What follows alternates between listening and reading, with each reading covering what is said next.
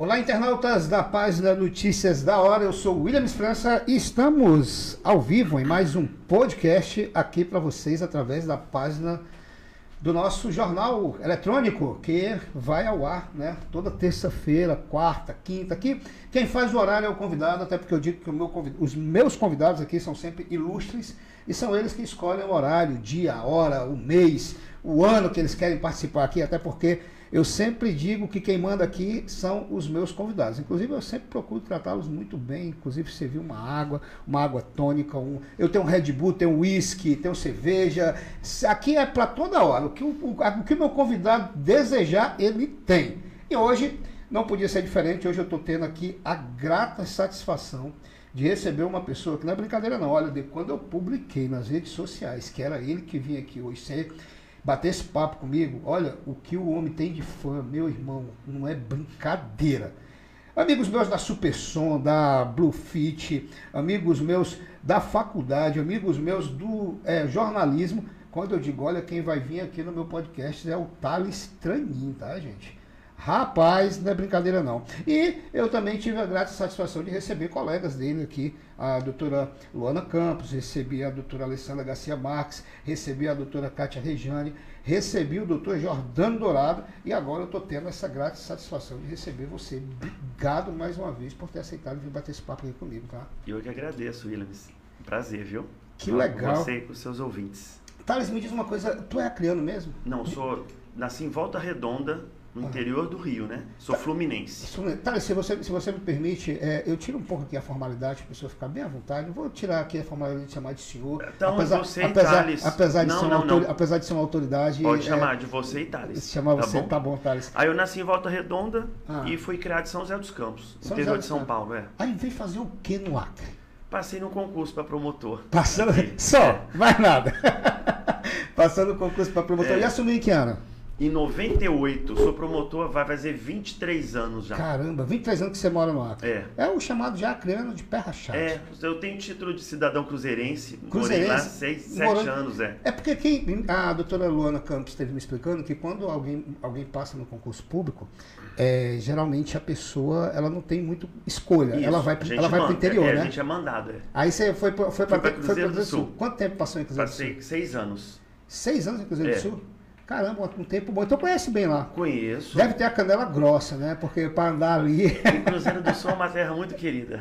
ali tem, ali, ali tem umas ladeiras bonitas, é, não tem? É uma região muito bonita. Muito legal. Eu o Rio Croa. É. Eu não, eu não, conheço ainda. Como é que é o nome de um, de um, de um parque turístico que tem lá? É o, o Serra, Serra, do Divisor. Serra do Divisor, eu não conheço ainda. É, é eu, bonito lá? É muito bonito. Não cheguei aí na, literalmente dentro do parque, mas eu ah. cheguei no pé da serra que a gente foi fazer um projeto cidadão, inclusive saiu até na, no Globo Repórter, sabe? Ah. Foram filmar lá o projeto cidadão, foi bem interessante. Ah, vocês fizeram o projeto cidadão lá? Fizemos um projeto cidadão no pé da serra do, do, do, do divisor. Do divisor. É. Poxa, eu tenho vontade de conhecer. Inclusive tive lá esse, eu acho que esse ano, eu acho que eu devo ter, eu devo ter ido lá umas quatro vezes mais ou menos, que eu sempre vou a trabalho também, uhum. é, para o jornal.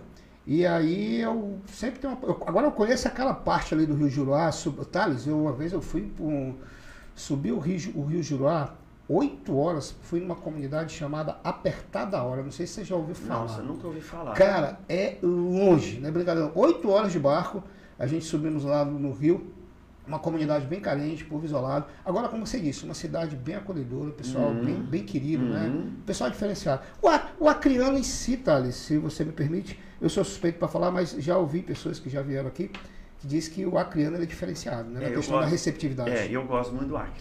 Gosto, gosto mesmo. Quando eu vou de férias para São Paulo, eu tenho vontade de voltar. Tem vontade de é. voltar. e a tua família, a tua família é de Sim, eu nasci em Volta Redonda, a minha mãe também. Tua mãe também? É, só que assim, a minha família toda é mineira, hum. sabe? De São João del Rei, Juiz de Fora, é, ali aquela, né, aquela região. Entendi. E aí foram para o Rio de Janeiro no finalzinho do século XIX para o século XX, né? Ah. 1910, por aí. Hum. E aí depois a gente foi para São José dos Campos. Maravilha. Uma, e você formou em Direito em que, em que estado? São José dos Campos. São José dos Campos. É onde eu fui criado. Onde foi criado? É, interior de São Paulo. Interior de São Paulo. Ali a, a, a, onde tem a Embraer, né? O ah, INPE, tá, tá, tá, sim, sim. Que sim, faz sim, essas previsões de tempo, né? Entendi. Que tem a fábrica do avião. Lá Entendi. São José dos Campos é muito rico, uma cidade muito rica. Gente, para vocês terem uma ideia, o Thales, tá? Ele hoje ele, ele, ele, ele, é promotor de justiça, como já bem dito, né? Ele, e ele está ocupando agora a quarta promotoria criminal de execução penal e fiscalização de presídio. Como vocês puderam observar durante esse mês de agosto, a gente debateu bastante esse tema aqui, inclusive recebemos o presidente do IAP, é, o diretor do IAPEM aqui para tá falar, falar com a gente a respeito do sistema prisional. A doutora Luana Campos também falou bastante sobre o sistema prisional. E não poderia deixar de trazer o Thales, que hoje responde por, esse, por essa, é, essa, essa promotoria e é, vai poder falar com prioridade sobre a questão de como é o sistema prisional hoje no, no nosso estado, né? Sem contar que nós vamos falar sobre outros assuntos também. Thales, é, não sei se você é, pôde acompanhar que a doutora Luana, a doutora Luana Campos esteve aqui, né? É, bateu um papo com a gente, conversou é, sobre a questão do sistema prisional. Fiz uma pergunta para ela e vou te fazer a mesma pergunta que eu fiz. É, se hoje, estando à frente é, da, da, da, da promotoria da vara criminal, é, você acredita que o sistema prisional hoje ele consegue ressocializar um preso? Infelizmente não. Infelizmente não. É. Por quê? Fala para mim. Para nós, perdão. É porque lá hum, não se tem nada que possa ressocializar a pessoa. Nada? Infelizmente. Franci Francisco de Oliveira Conde. Francisco de Oliveira Conde assim, tem um, um, um, início de um estudo né, que tinha ali antes da pandemia, mas era 20, 30 reeducandos de cada parte do presídio, que é ínfimo, né? Para uma população de 4 mil. Hoje, hoje temos quanto, quanto, quantos detentos é, nós Mais ou menos uns 4 mil na Francisco de Oliveira Conte. Uns 4 mil detentos é. hoje. É, então, você... É, é, 6, 6 mil um fechado no estado todo, mais ou menos. Hum, é, então, então, então, dentro disso. Então, você... assim, aí então tem é, né, essa escola pouca, né, que é ínfimo o, a quantidade de alunos que estudam, que inclusive está suspenso desde o início da pandemia. É, eles fazem um artesanato para poder remir a pena, mas são coisas, né, são faz o artesanato, né? Enfim. É, que mais? Uns trabalham, tá? Uns trabalham na cozinha, que deve ter o que? Uns 30 funcionários, que são reeducandos, né? Funcionários não, são 30 reeducandos que trabalham na cozinha para fazer a comida lá para eles, que a empresa é de fora. É, e tem o pavilhão o Q, o R, pavilhão R, que fica, que eles ficam, era a antiga papudinha, né? Que foi fechada. Hum. Era a antiga papudinha que foi fechada, que agora tá meio abrindo, tá? Então já tem, já deve ter, já, já, a gente já deve ter uns 80 reeducandos de volta naquela papudinha, que são mecânicos, sabe? Que trabalham ali nos carros oficiais. Tem uma, uma horta, faz os roçados, assim. Então, da grande população, né, da grande população carcerária, é o mínimo, sabe, que trabalha. Tava... E é uma pena, tá? Porque eu tenho feito as inspeções, né, constantemente, e eles, muitos me pedem para trabalhar. Muitos te pedem? Muitos, cara? muitos. Quando, como, como, é que é quando eles te verem lá? Porque eu sei que você é uma pessoa que, inclusive, é, muita gente faz referência ao excelente trabalho que você faz junto a essa vara, inclusive dando ali toda a atenção para eles, dando todo o apoio, dando toda a assistência que uhum. necessita para que possa ser cumprida uma pena humanitária, uhum. uma pena onde, por exemplo, como eu falei com a doutora Luana, pode ser qualquer um de nós que é, um dia possa precisar é, desses direitos, dessa, de, dessa forma de tratamento, né? É, e como é que é quando eles te veem, Thales? Assim, eles... Ah né, eles gostam, né? Porque eu tô lá para ver o direito deles, entendeu? Hum. Então eles me respeitam muito, falam que, né? Eu tô ali para é, é isso que eles falam, né? Que eu sou a única pessoa que está ali por eles, né? Veja bem, o, o Ilames, Eu sempre falo isso e não vou cansar de falar. Os reeducandos, né, os réus, eles erraram, estão lá cumprindo pena. Tudo que passar de um cumprimento de pena para o mal, né, não dá para aceitar. Né? Tortura, é,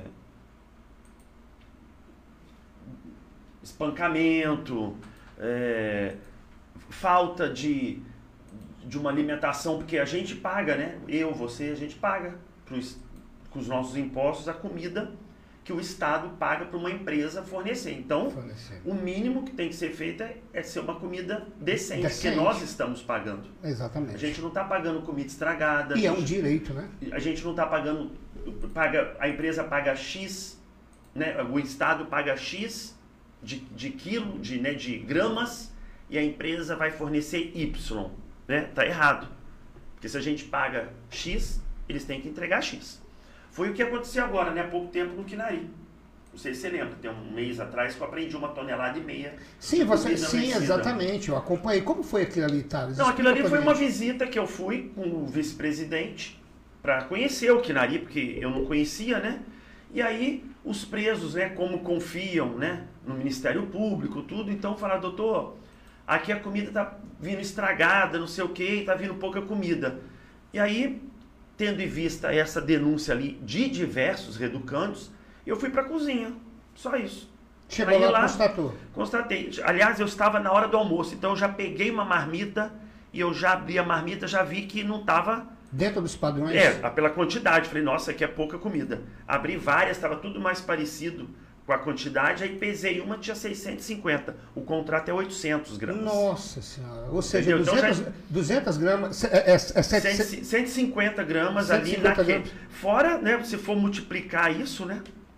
É, durante um ano, isso, dá duas carretas de comida que não isso. foi fornecido. Exatamente. Enfim. E é, a comida estragada, né? Foi uma tonelada e meia de comida vencida, tinha mal acondicionada, enfim, que aí foi né, o que teve apareceu lá na entrevista, na reportagem. Thales, e a questão da que inclusive eu abordei também com a doutora Luana. Desculpa estar fazendo referências a elas assim, mas é porque Gina, a é... Luana é uma querida amiga, mestra, isso. parceira. Quando eu entrei na, na vara de execução, na promotoria, substitui. ela já ela substituiu o promotor. Substituiu o promotor. É, e aí ela que estava. Aprendi muito com ela, devo muito a ela. Eu falei para ela hoje, eu falei assim, Luana, assiste que eu vou falar no seu nome. Exatamente. É uma querida, é, eu, querida, querida, é, querida. Eu, eu, fiz, eu, eu, faço alusão a ela porque é, ela esteve à frente há muito tempo, Sim, agora você é o responsável, sabe, né? Sabia tudo lá. Exatamente. Sabia tudo lá humana também, é. sabe? Preocupava é. com eles. Eu fiz inclusive a pergunta para ela que eu vou te fazer, que é a questão da superlotação. É, por exemplo, hoje é uma cela, por exemplo, ela, ela por lei, ela deve ter quantos presos? Uma cela, por exemplo, uma cela lá no Francisco de Oliveira Conde, geralmente que, vamos dizer que seja para quatro Quatro. Quatro. Hoje tem quantas? Hoje tem quantas? A gente tem 16, tem 10, tem 8. Que é para ocupar quatro somente. Sim, são quatro pedras, né? São, ah. Que são as camas. Certo. Entendeu? Entendi. Às vezes, por exemplo, no presídio, no, nos pavilhões novos, são um, dois, já são oito. Então, já são oito pedras. Então, já fica, eles já ficam mais, né? Já tem um pouco mais de espaço. Mas tem celas lá pequenas absolutamente lotadas, entendeu? Infelizmente. Então, tipo, eles têm que se amutuar para poder dormir lá. Sim, com certeza. Eu tenho fotos assim deles dormindo quase um em cima do outro. Caramba, é impressionante. Cara. É. E assim, Thales, é, a, a, a, justiça ela não pode obrigar o Estado a dar uma condição melhor para essas pessoas que ali estão? Com certeza. E, e isso está isso tá, isso, humana, isso tá sendo feito isso hoje? Olha, a gente tem tentado, sabe, o, o assim, entrar efetivamente com alguma ação, assim, com relação à superlotação, ainda eu não entrei. Ainda. Ainda. É, ainda. Sabe? Então a gente está tentando é, né, ver o que. Conversar. Que... É, exatamente. Por exemplo, eu fiz é, um convênio com o juiz de Chapuri, o doutor Gustavo, um parceiro também, sabe? E, e a gente conseguiu 66 mil reais para fazer a reforma do pavilhão C, que estava interditado inclusive pela doutora Luana desde 2017, por, por péssimas condições, entendeu? Então, esse pavilhão agora está sendo reformado com esse dinheiro que eu consegui no judiciário, sabe? Em parceria com o judiciário. Então a gente está fazendo a reforma lá do pavilhão, sabe? Do pavilhão C. Então já vai aumentar umas 100 vagas, mas é pouco, né? É mas pouco. a lotação é grande. A lotação é grande. É grande. Eu, Thales, e a questão da, da, é, da pandemia? Como foi lidar com essa situação a qual é, eu acredito que você nunca deva ter imaginado isso acontecer. Isso aqui é um, hoje é um banho de sol. Nossa senhora, isso é um banho de sol. Banho isso. de sol, não dá para eles sentarem nem para jogar bola, nada. Meu Hoje. Deus do céu. Gente, vocês não têm noção aqui no que, no, no, no que eu estou vendo. Você, o senhor pode mostrar isso? Isso pode ser visto isso? Pode. Olha aí, ó. É, o senhor puder olhar na câmera aqui, gente, ó. A câmera que o doutor está mostrando. Isso aí tá, é a situação hoje é, do presídio Francisco de Oliveira Conde no banho de sol, tá? Saiu, saiu a, a imagem, doutor. Em um dos pavilhões, em um, né? Em um, em um dos pavilhões, né? Nessa aqui, olha aí, gente, para vocês terem uma ideia. Olha, olha a situação que tá, a situação que o doutor tá mostrando aqui pra gente. Então, Mas assim, é, depois disso que eu vi, tá, hoje, eu falei com o diretor Tarso, tá? Uma pessoa muito comprometida e ele falou que a partir de amanhã já vai tentar dividir isso aí. Tá? Dividir. Já vai dividir, sabe? Vai ou mudar horário, uma parte de manhã, uma parte à tarde, ou esse pavilhão, ele tem uma parte externa e uma parte de fundo. Então, soltar, né, das celas tanto na parte lateral quanto do fundo, tá? Então ele prometeu já a partir de amanhã é, resolver isso. Resolver isso. Né? É. Me diz uma coisa, a questão da, da eu já ouvi é, amigos meus empresários né, dizer assim, por exemplo, eu tenho um amigo meu que ele, ele tem uma fábrica de açaí aqui no Acre. Precisa de, ele tem mão de obra, com funcionários. E, por exemplo, é, um empresário que queira hoje, ele queira, por exemplo, dizer, olha, eu estou precisando de um reeducando que já possa trabalhar, esteja cumprindo pena, mas eu quero dar uma oportunidade para ele, para que ele possa é, transformar a vida dele, mudar a vida dele. Como é que um empresário desse deve agir para conseguir é, contratar um, um Nossa, mas é fácil, é porque o, a pessoa está no, semi, no semiaberto, entendeu? Hum. A pessoa está no semiaberto, está de tornozeleira, ele pode trabalhar em qualquer lugar, ué. Entendeu? Entendi. Então, assim, teria até interessante o incentivo né, das empresas contratarem essas pessoas, entendeu? Porque se não contratarem, eles vão voltar para a criminalidade. Eles vão viver de quê? É. Como, como que eles vão comer? Eles vão voltar para fazer for, crime. Se não for dar uma nova oportunidade. Exatamente. Só, por exemplo, só, você deve conversar bastante assim com presos Sim. lá dentro. Eles, é, é, muitos deles se arrependem do que fez, eles chegam a se abrir com, contigo sim. e dizer, Thales, olha, eu gostaria só de uma oportunidade. Sim, sim, disso. que eu quero mudar de vida. Sabe, a gente recebe muita carta, eles falam isso, sabe? Então, hum. assim, a gente fica com pena, né? Veja bem, a gente tem que olhar o Reeducando, o Ilames. Não tem que olhar o que ele fez, tá? Tem que ver o que crime que ele fez. Você tem que olhar a pessoa, o ser humano ali. Fizeram, tem alguns que fizeram coisas hediondas, horríveis, monstruosas, não sei o quê, mas se você entrar com esse olhar, você não consegue, entendeu? Então você Entendi. tem que se desarmar e fazer cumprir a lei de execução penal. É o que eu, é o que eu faço, entendeu? Porque não existe erro pequeno, erro grande, erro... todo mundo é sujeito a erro. Claro que, como você disse, outros uhum. cometeram erro de outros, mas uhum. é, a pessoa, se ela errou, ela pode se redimir. É. É? Ela, pode, ela pode ser dada uma nova oportunidade para ela. É. é. inclusive, ó, você que está nos acompanhando, você que queira fazer uma pergunta para o Dr. Thales, tá, que está aqui com a gente, você pode estar tá mandando essa pergunta através do WhatsApp ou fazendo a pergunta através da nossa live, tá? Inclusive, doutor, tem uma pergunta aqui é, via WhatsApp, a Maria. Ela está perguntando quando vai ser possível, é, eu, isso aqui eu também não, não tinha conhecimento, quando vai ser possível levar comida é, na visita para os presos? Ah, sim. Então, até de primeira mão, tá? Ah. A, agora em setembro já vai poder levar o caseiro que o pessoal fala, tá? O caseiro. Então, é, o que, que é isso? Caseiro é a comida que as, a, a comida. as, pessoas fazem em casa e levam pro, pro preso dentro do presídio, que estava suspenso na pandemia, tá? Ah, então tá. agora todo mundo que está ouvindo já pode saber que agora em setembro, nas visitas, já podem levar o caseiro que eles falam, tá? Então, olha só, gente, então, ó, de primeira mão aqui, o doutor está passando aqui pra gente, tá? Então você, é, espero que você tenha é, visto aí, tá, Maria? Então, a partir de setembro, agora vai poder levar lá a, a, a comida, é, a né? Comida, é, até, a comida, até 3 quilos. Até, tem, uma metragem lá. Tem uma, uma metragem, é, né? Que eles já sabem, já Sim. tem uma portaria. Vai poder levar comida. E, e doutor, uma questão... Então, voltando à parte do trabalho, certo. é o seguinte, a FOC é enorme. É enorme, tem muito espaço lá, sabe? Muito espaço. Então, assim, seria interessante o governo ter assim um, um olhar assim para o presídio, para a ressocialização, porque ali, Williams, é, caberia ali fábrica de tijolo, sabe, fábrica de telha, serraria, sabe? Podia ter coisa para poder consertar essas cadeiras e, e, mesa de escola, né, com a mão de obra do reeducando, que aí o reeducando ia. Porque cada três dias eles ganham um dia de pena cumprida, né? Cada três dias trabalhado. É, trabalhado um, um, dia de pena. Um dia de pena. Então, né, eles iam se aperfeiçoar, ia ter, uma, ia ter um ofício, sabe? Então, assim, né, é uma pena que a gente não tem essas coisas lá, porque muitos querem trabalhar e espaço tem. Se tivesse essas fábricas lá, ia não ia faltar gente para trabalhar. O Paulo Ricardo está perguntando aqui na nossa live. É, ele diz assim: ó, dei oportunidade para um, é, um reeducando, mas estou com dificuldade, pois estamos com obra de segunda a domingo.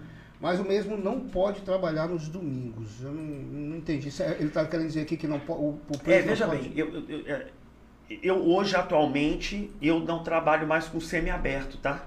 Eu trabalho só com reeducando do regime fechado. Regime fechado. É. Então, assim, realmente quem está de tornozeleira eletrônica tem que cumprir determinados horários, tá? Certo. Não pode sair final de semana, não pode sair feriado, né? O horário é até um horário X, entendeu? Mas, por exemplo, se ele é entregador e trabalha até às 11 horas, ele pode pedir judicialmente que o horário é estendido, tá?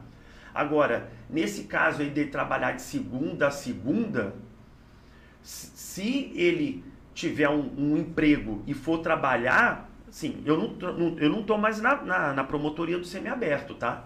Mas acredito eu que um juiz não negaria, entendeu? Mas tem que fazer o pedido judicialmente.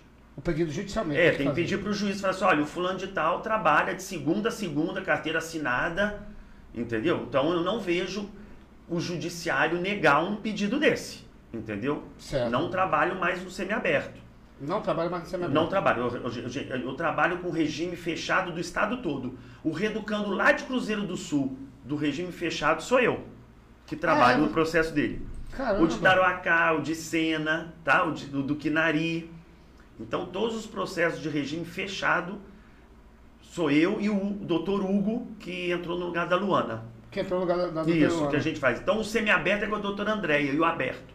Os dois regimes, semiaberto e aberto, é com a doutora Andréia e o doutor Abelardo. Então, não, não, se tiver como provar que ele trabalha, carteira assinada, tudo, de, de, mas a pessoa trabalha de segunda a segunda, não tem folga? De, de, não, tipo, ele trabalha de segunda a domingo, né? Ele disse que está com dificuldade nesse, só nessa Vai, questão. Mas de segunda a domingo, pode segunda, segunda é, de. Segunda. é verdade. Doutor, e a questão, me diga uma coisa, como é que está essa questão é, que a gente, eu perguntei para a doutora Luana também, a questão de facções criminosas. Uhum. É, hoje a gente sabe que existe toda uma, uma estrutura de uma organização, né? nós temos inclusive hoje dois é, grupos é, de facções que são bem conhecidos, que é o Bonde dos 13 e, e é, o Comando Vermelho. Três. Três, né? PCC. E o PCC também, né? E... Tem um que é o menos, né? Ele chama Ifara. Isso. É. Esse eu não conhecia. Uhum. É? é? É meio local também, assim, sabe? Mas não é muito falado, não. Exatamente. E eu, eu, pude, eu pude observar que é, existe muito aquela questão que eu perguntei para a doutora Luana, a questão da comunicação deles, presídio é, aqui fora, né? É, existe hoje algo que, pode, que está sendo trabalhado, que está sendo feito para é, inibir essas, essas comunicações internas com o, o, as pessoas aqui fora? Ah, sim. Bloqueador de celular tem, né? Então ah. não se tem mais celular dentro do presídio. Não se tem mais não, celular dentro não, do presídio. Né? É, tinha dois, tinha um pavilhão lá que ainda pegava um sinal, tá?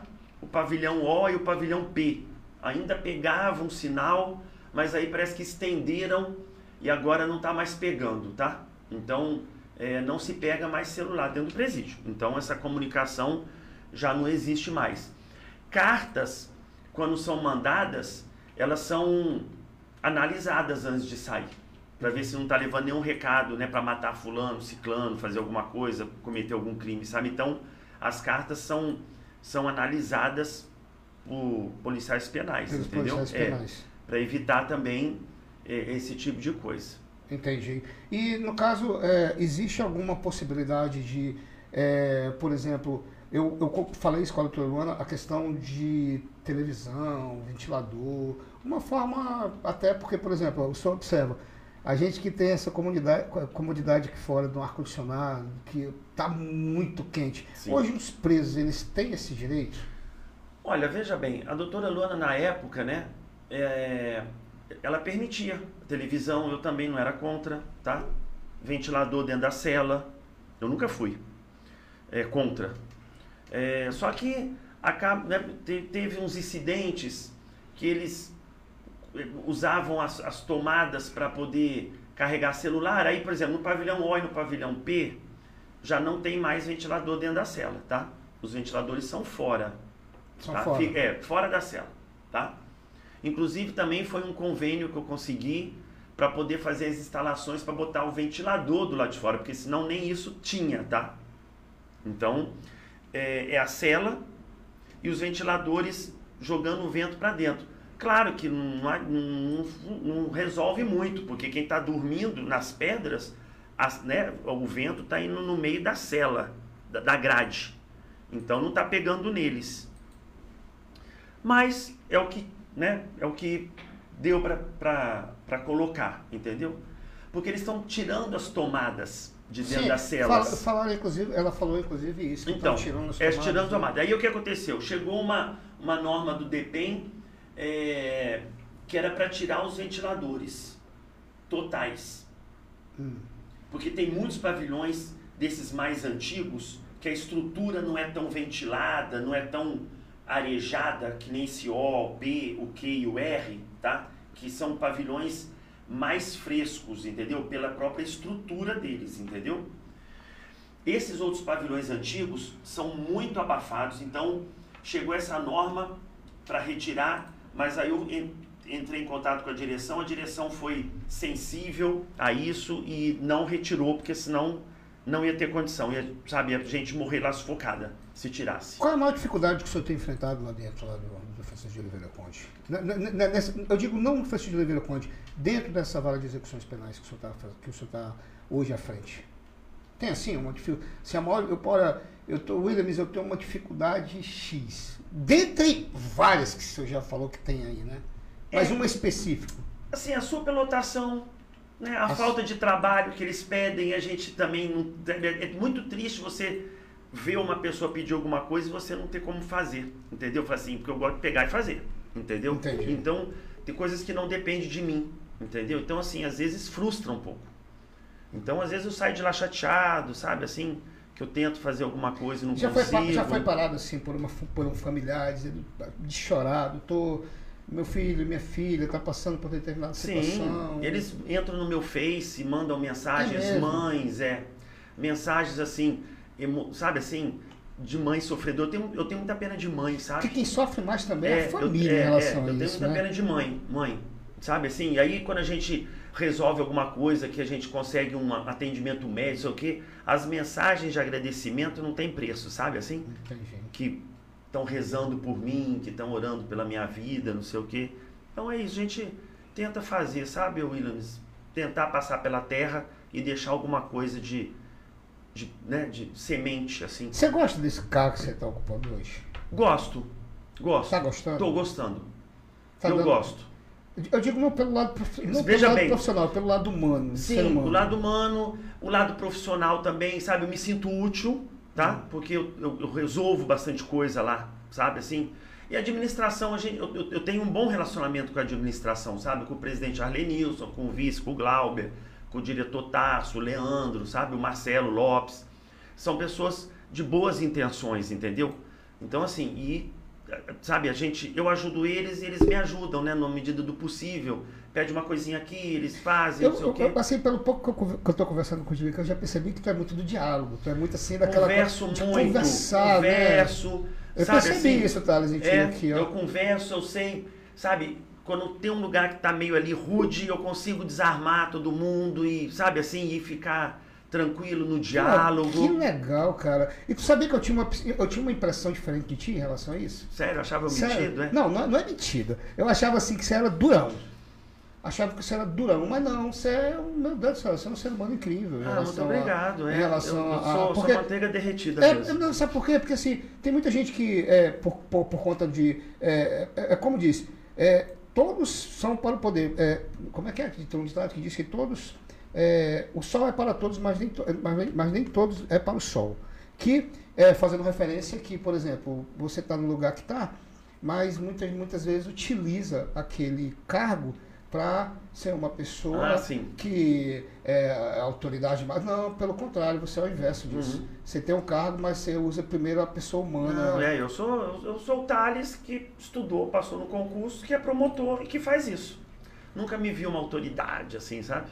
Faz, faz, faz teu papel, né? Que é de, de, ser humano Sim. e, e o teu papel é o que eu tenho que fazer. Também é, é, é né, neste acho, papel eu acho que é, isso é que, proteger a lei de execução penal. Eu acho que é isso que, que faz a, as famílias ficarem teu fã, assim. É, justamente por agir dessa forma uh, humana. Né? Eu sou muito católico, Williams. Muito, é, é, é, muito católico, religioso, religioso. Muito. Assisto minha missa inteira de joelho todo domingo. Todo domingo você vai na todo missa? Todo domingo e de joelho. De joelho. Então, assim, eu tenho muita fé, muita fé em Nossa Senhora. Então, eles me protegem muito uhum. e me dão força para isso aí. Que bacana, é. Thales. Cara, que legal. Eu gostei. Muito legal isso, porque a gente é, observa que. É, foi o que eu falei para a doutora Luana, né? Muitas vezes a gente tem que se colocar no lugar do. Eu, eu graças a eu sou suspeito para falar, mas eu pude perceber e sentir que, assim, tu se coloca um pouco no lugar da outra pessoa. E, né? A gente tem que se colocar no lugar da outra pessoa para saber o que, é que ela está passando, o que ela está sentindo. Eu não consigo ver uma covardia, eu não consigo ver um, um, sabe, alguém humilhando a outra pessoa, sabe? Usando daquele poder ali para poder desmerecer outra pessoa. Nossa, aquilo me mata. Sem brincadeira. Caramba, que legal. É. Thales, eu perguntei para a doutora Luana, hum. é, por, por conta dela, é, é, o, o, cargo que ela assumiu, né, de é, tá, tá, tá à frente da vara de execuções penais. Eu pergunto a, a mesma coisa para ti. Tu já sofreu algum tipo de preconceito? Tu já foi, é, é, vamos dizer assim, taxado de algum, algum adjetivo que não gostou porque não gostaram da forma que tu tratou? Porque, por exemplo, advogado, não são todos, mas eu vou botar a maioria, porque eu, eu falo que a maioria, a maioria gosta de ser o dono da razão. Gosta de. É, é, é o dono da razão, principalmente criminalista, né? Já aconteceu contigo? Mais ou menos em que sentido, assim? Tipo, é, é uma, uma, discriminação pela, pelo teu jeito de ser, essa parte humana, essa parte de, por exemplo, gostar do diálogo, é, de você é, dar autoridade ao. O, dar, dar aquela visibilidade ao preso como ser humano, que ele tem o direito dele de cumprir a pena, que ele tem o direito de trabalhar, que ele tem o direito de comer direito, em relação a isso. É, eu, eu assim, eu escuto de alguns reducandos. Porque a doutora Luana disse que sofreu isso. É, né? eu, eu escuto de alguns reducandos, assim, que alguns policiais penais, sabe, falam alguns adjetivos assim, ah, já vem fulano para proteger, não sei isso, o quê, sabe aquelas coisas? Isso, exatamente. Ah, só, só, lá, lá, lá, vem um defensor de bandido, lá vem é. um defensor de coisa rara. Não, não, né? não chega nesse ponto, tá? Mas assim, não, falando digo, de não, outra coisa, não. falando assim, ah, ela, ela vem a, a fada madrinha, não sei o que, ah. de vocês, não sei o que, sabe assim? Mas eu, vocês querem saber? Isso não me atinge, entendeu? Entendi. Eu sou muito resolvido com as minhas coisas e sei o que eu estou fazendo. E um cara que eu vou dizer uma coisa, brilhante, você ganhou um funk, viu? Eu. Cara, brilhante, sério, sério. Eu não tenho motivo nenhum aqui de puxar saco ah, sim, de ninguém. claro, você nem sou um cara, disso. Sou um cara que eu não tenho, mas assim, eu sei admirar uma pessoa, sei reconhecer uma pessoa. E, cara, só virei teu fã mesmo, assim. Principalmente, agora eu sei porque que a galera que, que antes, de vir, antes de eu vir pra cá, que eu tinha publicado que ele via, meu Deus do céu, o homem foi ovacionado no, nas minhas redes sociais. Não, agora eu sei porquê. Não, e assim, o, o, o, Williams, eu dei uma entrevista esses dias pro Itaã, né? Aí no final eu falei assim, olha, Itaã, enquanto eu estiver na, na promotoria da execução penal né? Preso não apanha, preso não é torturado, preso vai ter médico, né? Vai ter dentista que tem direito, porque ele está preso, é, né? Ele não pode sair. E preso vai comer comida boa. Aí o Taan até brincou assim, falou assim, nossa doutor, tô vendo já do outro lado da rádio gente arrepiando de raiva dos, disso que o senhor falou. Ah. Eu falei assim, olha, Itan, gostando ou não, né? Eu vou fazer, continuar fazendo o meu trabalho. E, aí, e também ainda completei, falei assim, olha, eu só lamento por essas pessoas, sabe? Então, eu faço o meu serviço e pronto. Caramba, que legal. Inclusive tem muita gente aqui é, comentando aqui, dizendo que você é um cara bacana. O, inclusive o jornalista que trabalha com a gente, José Pinheiro, está é, tá dizendo aqui que você é um cara muito gente boa ah, e acessível. É, é, é né? É, a Maria está dizendo aqui, mande um abraço ao promotor, ele é show. O pessoal aqui comentando aqui a, a nossa, o nosso bate-papo, a nossa entrevista.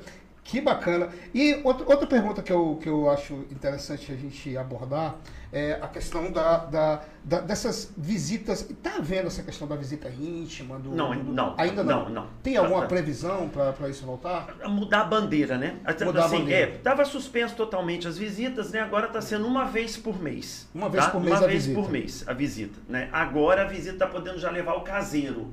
Então, assim, as coisas estão né, melhorando, tá, Williams? Né? Aos poucos. Aos poucos. Né? Fiz uma intervenção esses dias também que eles reclamavam que um mês era entregue produto de higiene e no outro mês a merenda, tá? Não caseiro. Biscoito, é, leite em pó, sabe? Umas coisas assim, tá? Hum. Então, entre um e outro ficava dois meses, né? Por exemplo, se entrega no mês de agosto os, os produtos de higiene pessoal, setembro seria a merenda e outubro seria de novo a higiene pessoal. Então ficava dois meses de espaço, né? Então realmente é, eu estava achando pouco, né? Então eu fiz um, né, um requerimento, uma solicitação lá para o IAPEM.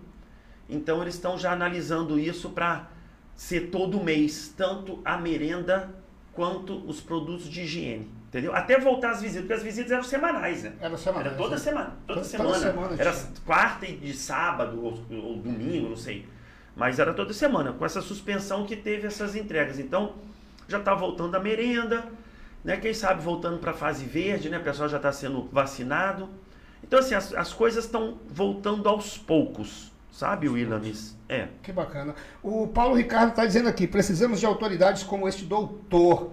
É, o profe... A Edna Luiza diz: Deus guarde esse homem. Ele tem um coração humano fora do comum. Muito Olha aí, o pessoal que está tá acompanhando a gente aqui, é, mandando inclusive essas mensagens, você pode mandar uma, uma você pode mandar aí é, a sua pergunta, tá? É, pro promotor, estou aqui conversando com, com o Thales, né? Que o Se Thales... me xingar aí, pode falar também, não tem problema não. o Thales é promotor de justiça da quarta Promotoria Criminal de Execução Penal e Fiscalização de Presídios, tá? A gente está batendo um papo aqui com ele, inclusive um papo muito bacana e você está convidado aí a fazer a sua pergunta, você que queira participar aqui conosco. Doutor, outra coisa, é, como é que está essa questão da... da é, por exemplo, tem muito muito preso que está dentro do Francisco de Oliveira, não só dentro do Francisco de Oliveira Conde, como dos demais presídios, aguardando julgamento, aguardando uhum, sentenças, uhum. exatamente.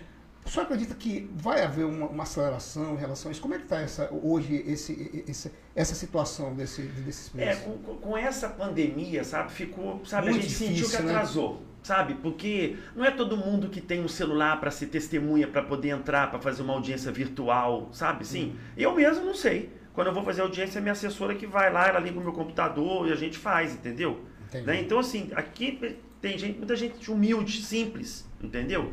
Então, assim, é difícil. Então, assim, eu, eu não vejo a hora, assim, sabe, de voltar presencial mesmo, sabe, as coisas, para poder.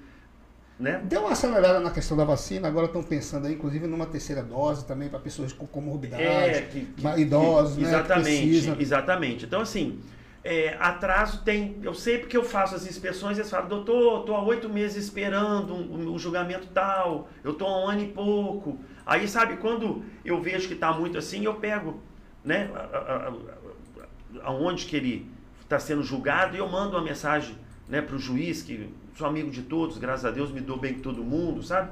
Aí eu mando uma mensagem, falo né, em que pé está esse processo se já tem sentença, se não tem, eu tento ajudar, entendeu? De alguma forma, né? De alguma forma. Maravilha, doutor. Olha só, nós já estamos chegando aqui a 45 minutos de podcast.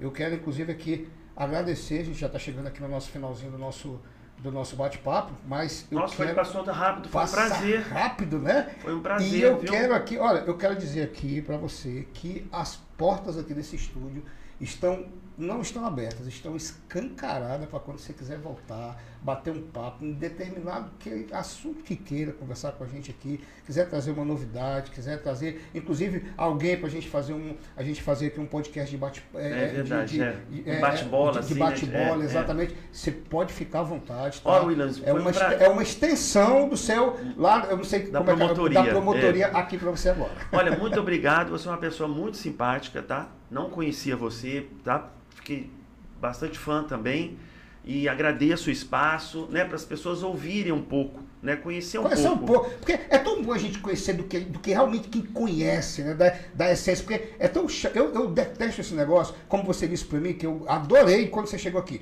Williams, eu detesto chegar atrasado e eu detesto ficar esperando.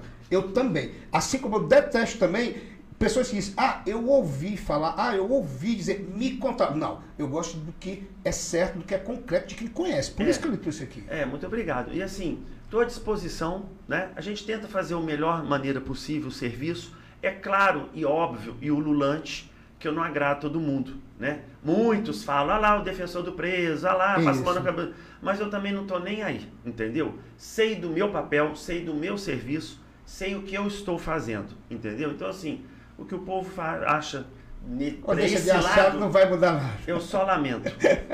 Novamente. Gostei. Olha, foi a satisfação. Obrigado. Cara. Eu que agradeço. Dá um abraço a todos os ouvintes, estou à disposição. Tá? Estamos tentando melhorar um sistema que é falido no Brasil inteiro, não é só no Acre. É né? em todo o Brasil, né? Assim, mas a administração tem, sabe, tem boa vontade, tem sabe? se esforçado. É, né? tem se esforçado, é tudo muito difícil, tá? Então, assim, né, tem que dar os parabéns ao pessoal do IAPEM, tá? Para dizer, assim, ah, cara, né? Então, assim, são uma relação boa entre o Ministério Público e o IAPEM, o IAPEM e o Ministério Público, é muito importante isso, né? Os diretores lá, o presidente, o vice, o Marcelo. Então, assim, eles sabem que pode contar comigo e eu com eles, então a gente vai tentando, a gente, né, cutuca aqui, aí ajeita ali e vai indo, sabe? Na medida do possível. Maravilha. Obrigado, Thales, mais uma vez. Eu que tá, agradeço, querido. tá? Boa noite a todos. E vocês que nos acompanharam até agora através da página Notícias da Hora, obrigado pela sua companhia, obrigado pela sua audiência. Lembrando que semana que vem estamos de volta com mais um podcast aqui no Conversa Franca, através de Notícias da Hora. Um beijo no seu coração e até a próxima, se Deus quiser. Tchau, tchau, gente.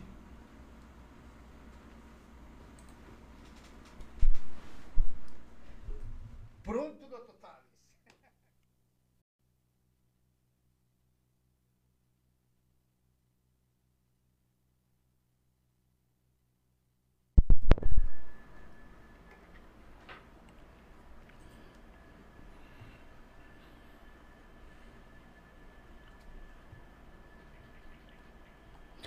Olá, internautas da página Notícias da Hora. Eu sou William Esperança e estamos em mais um podcast Conversa Franca aqui nessa página super mega acessada todas as semanas aqui trazendo um convidado, trazendo justamente um convidado ilustre, ilustres, né? Onde aqui nós tratamos de diversos assuntos. Vocês puderam observar que nós passamos aí quase um mês, né? Falando sobre é, direito penal, sobre é, direito, sobre a questão de é, autoridades do judiciário é, comentaram aqui que preso hoje nos, no, nos presídios do estado do Acre não são ressocializados, né? apenas, apenas cumprem pena. Isso quem disse foi a doutora Luana Campos, né? que foi inclusive juíza e responsável pela vara de execuções penais.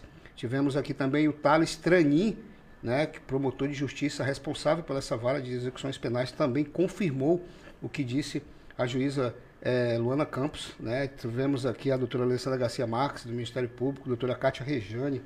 É, vamos ter outros convidados também, que é, tivemos o doutor Jordano Dourado, juiz de direito aqui do nosso estado. Tiveram aqui delegados de polícia, tiveram aqui várias. Fizemos aqui um, um, um de com informativo referente ao nosso Poder Judiciário e vamos iniciar agora, é, a partir desse, de, desse próximo período, falar sobre um pouco da educação no nosso Estado. É inclusive um tema esse é, bastante abordado durante esse período de pandemia, onde nós passamos por momentos difíceis né? E as pessoas tiveram que se reinventar. E, por ironia de destino, estou aqui recebendo hoje o professor de História e hoje atual diretor do Colégio de Aplicação, amigo meu de moleque, tá? A gente cresceu e se criou junto. É, rapaz, se eu for contar as histórias que eu tive com o, doutor, com o professor Carlos aqui, eu vou contar uma coisa. E também recebendo aqui a, a companhia, tá aqui nos bastidores assistindo aqui a entrevista, a minha amiga Ellen Pontes também, que está aqui figuraça também. Eu não vou nem contar aqui essa história dela, mas depois eu, eu, eu comento com vocês. É, boa tarde, Carlos. Obrigado por ter aceitado ser o primeiro entrevistado aqui desse, desse hall de debate, de bate-papo mesmo aqui para conhecer um pouco da educação aqui no Conversa Franca.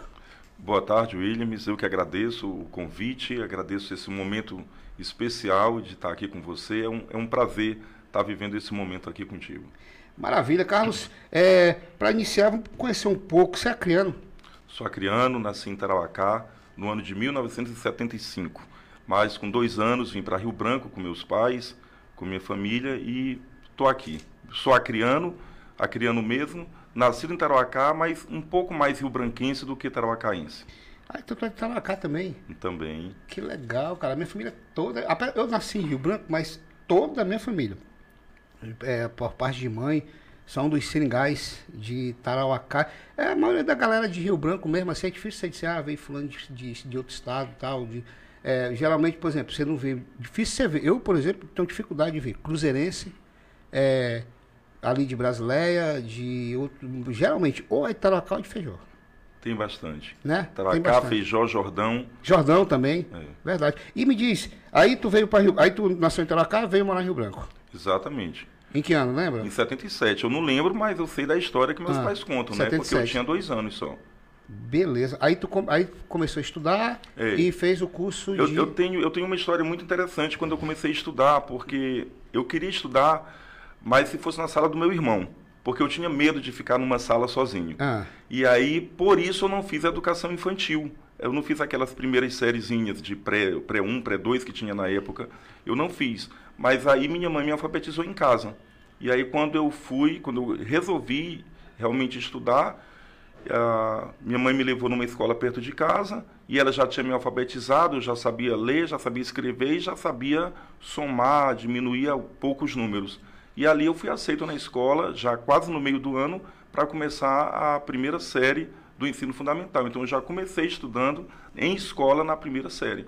E aí depois daí eu não parei mais, eh, terminei o ensino fundamental, depois fui fazer o ensino médio, depois entrei na faculdade de História, me formei. Em que ano você entrou na faculdade de História? Eu, eu sou da turma de 1995. Caramba, bem antigo. É. Aí depois eu fiz especialização, depois eu fiz, é, comecei duas vezes o curso de Direito, daí parei. Duas e, vezes? Começou? Duas vezes comecei e parei. E depois eu fiz mestrado em Educação. Caramba. E hoje atual diretor do Colégio de Aplicação. É. Atual diretor do Colégio de Aplicação, eu já sou professor na escola há oito anos, passei no concurso da universidade. E Passou no concurso da universidade para professor? Isso, para professor. Sou ah. professor da universidade, só que a gente trabalha com educação básica, hum. aí eu sou lotado no colégio de aplicação. Qual a matéria que você dá lá História. História também? História. Minha Mas... formação é história, eu sou professor de história. E geralmente quando, por exemplo, a pessoa é formada em matemática, um exemplo, né? ela vai dar aula sobre é, multiplicação, outro sobre adição, enfim, um exemplo que eu estou dando. Na, na no, no, curso que você dá aula de história, qual a matéria que você aplica lá para os alunos? É todo é, no geral? É porque é o seguinte, professor de educação básica não tem. Uh, na universidade, eu estou entendendo o que você está dizendo. Lá tem professor de história do Brasil, Isso. tem o professor de história da América, professor de história medieval. Exatamente. Na, na educação básica não é assim. O professor de história ele trabalha todos os conteúdos que vão preparar os alunos para o ensino médio, para o Enem. Para o Enem. Tanto no ensino fundamental como no ensino médio, os conteúdos se voltam para, para o Enem e para vestibulares, de forma geral, algumas universidades que ainda têm vestibular. Então a gente trabalha os conteúdos de história de forma geral, história geral, história do Brasil e história do Acre. Entendi. E Carlos, me diz uma coisa, tu alguma vez, cara, imaginou? A gente, a gente que se, nasceu e cresceu ali no Manuel Julião, né? Nas ruas do Manuel Julião, é, a gente. Antigamente o bom era que menino não tinha verme, menino não, não tinha, sabe, esse negócio de dor de barriga, essa frescura toda. Era comia areia, comia barro, era caía com a cara no chão. O Rafael Gustavo, na época lá que a gente jogava bola, o Cesário, né? E o que é interessante é que Antigamente a gente nunca imaginou na vida, eu, por exemplo, viver uma situação dessa igual a gente passou, tá passando, né? Graças a Deus, essa questão da Covid. Tu imaginou algum dia? Nunca. E é interessante que nos conteúdos de história a gente Isso, aborda é. diversas vezes, né? Diversas pandemias que aconteceram ao longo da história mas a gente vivenciar. Cita alguma, né? cita alguma. Ah, tem algumas. uma das mais afamadas, eu vou citar aqui durante a, a Idade Média, foi a peste negra. A peste negra dizimou um terço da população europeia, né? Então é algo assim que parece, quando a gente começa a ver os números, né, hoje de mortes com Covid, é, dá a impressão que a gente está vivenciando algo que é no, que estava nos livros de história. Então é algo realmente inusitado, é algo que a gente não, não, não imaginou que fôssemos viver isso daí, né? E é história, tá, William? O que nós estamos vivendo aqui é um, um momento histórico um momento que histórico. isso realmente vai ficar na história de todos vai nós que vivemos e daqui a alguns anos isso aí, daqui a, os livros que já forem lançados, que já forem editados a partir de agora, eles já estarão com esse conteúdo. Porque é, é algo marcante para a história da humanidade. Muita né? gente morreu, né? Nós já, já nós já passamos o que? Mais de meio milhão de pessoas em todo o Brasil é. que for, tiveram a vida ceifada em relação à Covid. Né? Aqui, nós, aqui nós ultrapassamos as é, 1.500 pessoas só no estado do Acre, é uma proporção gigantesca de, em decorrente do número de habitantes que nós temos hoje em todo o estado. Hoje, de acordo com o IBGE, o último censo que teve, nós estamos em torno aí de sete, quase 850 mil pessoas em todo o estado, né? É, quase, tá, existe, inclusive, a estimativa que até é, 2030 nós ultrapassamos aí um milhão de habitantes já, né? Mas é uma proporção muito alta em relação ao número de pessoas, né? É. E, Carlos, a questão, eu, eu, o que eu pude observar também na, na, na, no âmbito edu, educacional, essa questão da pandemia, assim, estressou muita gente, né? Muito, eu vi muito pai estressado, eu vi muito é, gente reclamando com professores, eu vi gente assim xingando professores, eu vi gente assim é, questionando professores, mas de certa forma eu achei muito legal isso, muito bom isso, porque muitos pais puderam sentir na pele o que é ser professor, né?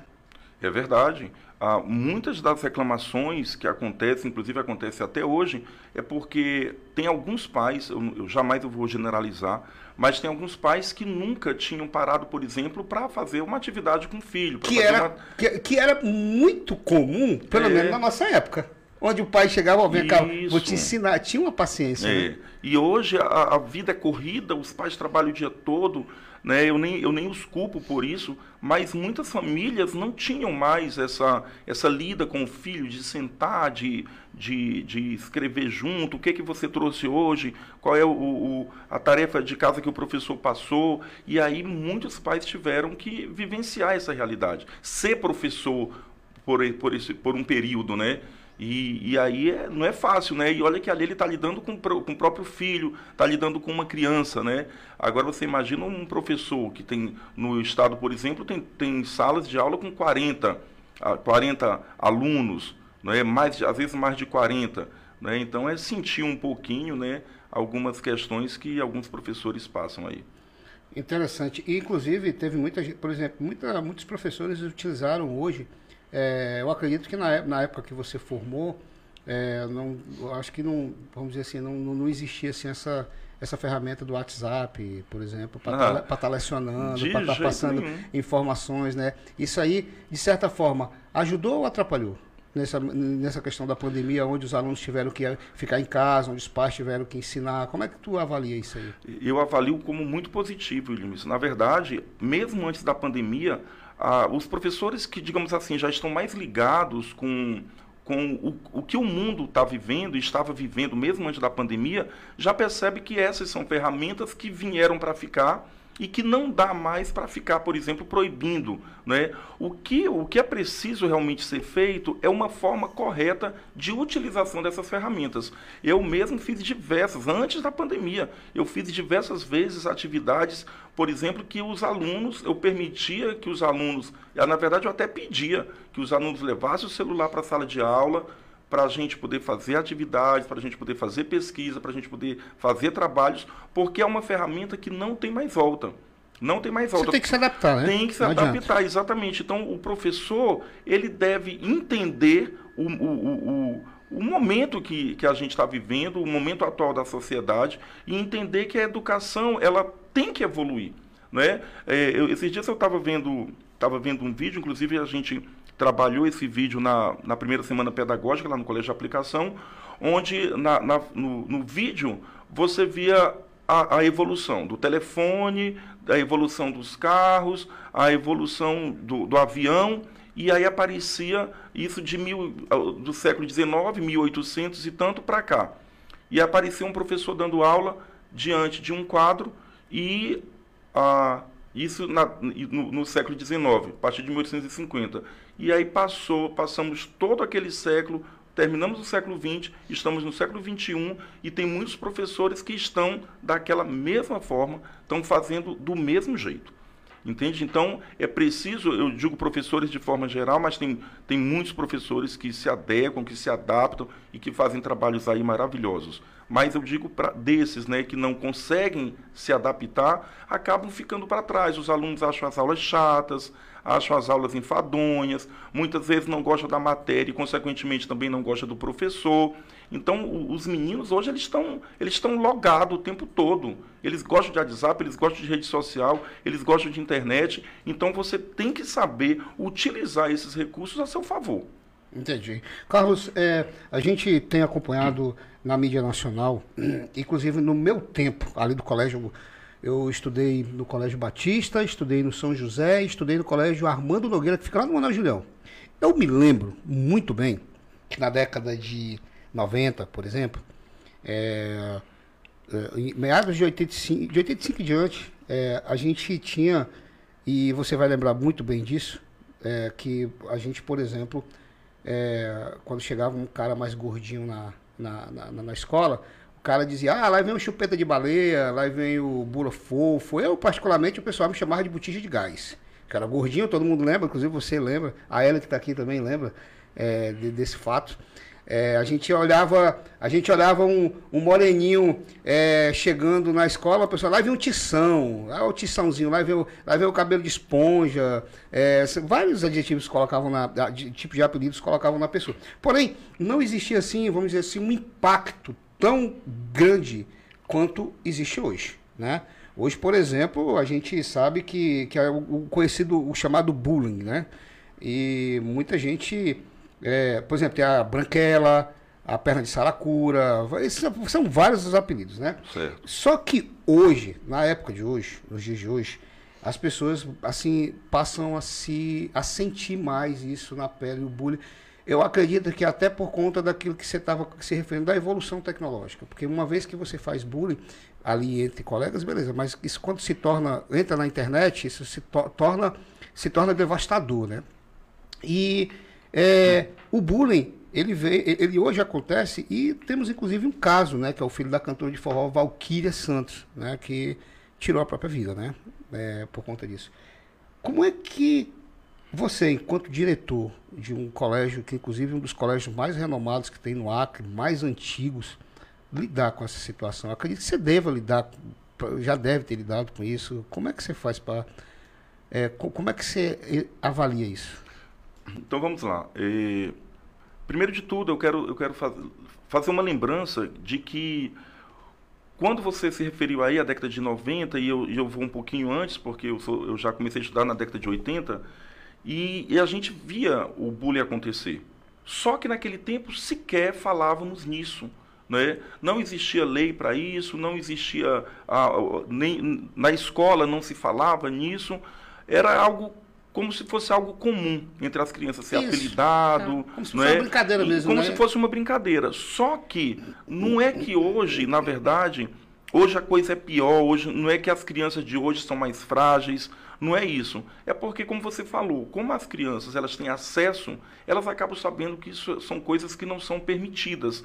Então, muitas delas acabam tendo coragem de falar, e aí os pais também são mais informados e vão na escola e pedem para isso não acontecer e falam com o professor e falam com direção. Mas na verdade isso sempre aconteceu e teve muitas crianças daquele período que, embora não falassem nada, mas dentro de si se sentiam menosprezadas, se sentiam excluídas, se sentiam psicologicamente abaladas, mas não tinham o que fazer. Não tinha o que fazer. Eu, eu, você falou de apelidos, eu desde quatro anos de idade eu comecei a usar óculos e era muito comum, quatro olhos. Os colegas chamavam de quatro olhos. Eu acho que era o mais maneiro que é, tinha na época. Era o mais maneiro. Mas eu lembro muito bem o quanto, eu, eu, apesar de ser uma criança e apesar de eu não pedir socorro, porque esse socorro não existia na época, eu lembro muito bem como aquilo era ruim para mim. Como eu me sentia mal quando as pessoas falavam comigo daquela forma. Mas não tinha quem recorrer não é? Então, assim, se eu tive alguns traumas, e eu acredito que eu tive, e passei por algumas dificuldades, e passei por alguns problemas, eu, eu tive que tentar resolver comigo mesmo, porque não adiantava falar para a professora. Eu lembro que uma vez eu estava com, com dificuldade de aprender matemática, e eu, a professora tinha me colocado mais no, no meio da sala. E aí, quando chegou a nota de matemática, foi a primeira nota baixa que eu tirei, minha mãe foi na escola, e a própria professora é, é, disse, mas esse seu filho parece que é cego, porque ele parece que ele não enxerga nada, e realmente eu não estava enxergando da posição que ela me colocava. Entendeu? A, a professora falando isso para minha mãe. Ah, mas o seu filho parece que é um cego mesmo. Aí a mamãe disse, mas a senhora não está vendo que ele usa um óculos? A, mãe disse, a professora disse, é, ele usa um, um fundo de garrafa aí na cara, mas eu acho que não está servindo, não. Nossa. Então, naquele momento, uh, não tinha muito o que falar. Mas isso eu lembro, porque eu já tinha 8 para 9 anos, isso eu lembro muito bem desse, desse episódio, e eu lembro do, do, do, do digamos assim, de como eu fiquei triste, de como eu me senti ruim na, de estar tá presenciando aquilo. Isso foi na frente da, na minha frente, na frente da minha mãe. Então é porque a escola não tinha essa visão, não tinha essa política, pouco se falava. Naquele período nem se falava em bullying. Né? Aqui no Brasil mesmo, essas questões começaram a vir mais à tona, as pessoas falar mais a partir da, já do ano 2000. Mas antes não falava-se muito nisso. Não tinha muito assim. Não tinha muito. E tinha muitos outros apelidos em que, como a pessoa não tinha como pedir socorro mesmo, ela acabava levando muitas vezes na brincadeira. Tem muitas crianças também que não se magoavam, como hoje também tem muitas crianças que não se magoam, que não se sentem tristes, mas tem muitas que se sentem. Que então a gente tem que pensar de, da, naquelas crianças que se sentem, como você citou aí, o, o exemplo do, do, do, um rapaz, um jovem, né, foi de uma forma bastante dura, foi perseguido na internet porque postou um vídeo. É o, cyber, é o chamado cyberbullying. Cyber é o cyberbullying, que a gente vai já explicar, mas é que é, é, o cyberbullying é um tipo de bullying, só que é feito na internet. Né? Então ele, ele ficou triste a ponto de, né, pela crítica que ele recebeu, pela perseguição que ele recebeu, eh, um jovem chegou ao ponto de se suicidar. E o caso dele não é um caso único, não é um caso isolado. São muitos e muitos. Então, embora tenha pessoas, desde crianças, desde jovens, que já são mais resolvidas, mas tem outras que não são. Tem crianças que têm um alto, é, alto nível de timidez, pessoas que têm vergonha, que às vezes passam dificuldades já na vida mesmo, em casa. E às vezes quando chega na escola e se depara com esse tipo de situação, aquilo ali ele pode somatizar e acabar numa tristeza profunda, numa depressão, né, e chegar a casos graves de suicídio, como aconteceu com esse jovem, o filho da cantora. Pois é, e qual é a diferença do bullying para o cyberbullying?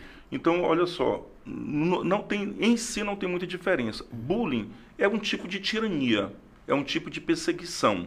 E isso é bullying. Não, é uma palavra de origem inglesa. Não existe assim uma, uma palavra em língua portuguesa que traduza exatamente o que é o bullying, mas ele acaba sendo um verbo, né, que é de oprimir, de tiranizar, de perseguir, é, de hostilizar. E que isso é utilizado muito na internet hoje, cara. Exatamente. É. Então, esse é o bullying, né? E ele acontece de diversas formas. Uh, o bullying, Williams, é uma forma de violência. Isso é, é bom a gente deixar bem claro. O bullying é uma forma de violência. E ele acontece não só na escola, mas ele acontece em, muitas vezes em casa, acontece muitas vezes na rua, no bairro em que a, em que a criança e que o jovem vive, né? e até muitas vezes entre adultos. Mas na escola, a escola tem um papel social. Muita gente pensa que a escola é lugar de aprender os conteúdos de língua portuguesa, de matemática, de história, geografia, e é isso, mas não é só isso. A escola, ela, ela, se ela deve se manifestar né, de uma forma que possa atender os anseios sociais, os anseios da sociedade. Então a escola, a verdadeira escola, ela, traba, ela trabalha, ela trata dos conteúdos das disciplinas, mas ela ensina para a vida. Ela faz a pessoa, ah, por exemplo, ser um cidadão melhor. Né? Então, por isso que quando chega na escola, né, voltando um pouquinho à pergunta anterior, quando chega na escola, casos de bullying, nós não podemos ficar de braços cruzados. Né? A direção tem o dever, não é? eu como hoje como diretor do colégio de aplicação, eu me senti uh, dessa forma, me senti no dever, juntamente com a minha equipe, juntamente com os professores, de fazer um trabalho, de fazer uma campanha não é, dentro da escola para coibir. A gente não buscou lá na escola é minimizar os casos de bullying. A gente Independente de, que, de qual seja. De qualquer tipo de bullying. E o cyberbullying, que você perguntou também, ele é esse mesmo tipo de opressão, de perseguição, de humilhação, só que acontecendo na internet.